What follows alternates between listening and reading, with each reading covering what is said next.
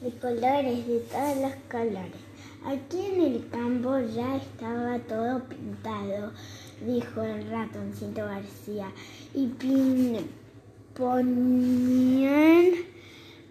poniendo sus pinceles y sus latitas de pintura dentro de, la, de una valijita, partió hacia la ciudad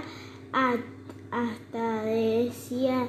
a través de las ventanillas del tren vio los colores del campo corriendo a su lado por última vez. cerró los ojos y en, enteritos los guardó un erros juntos con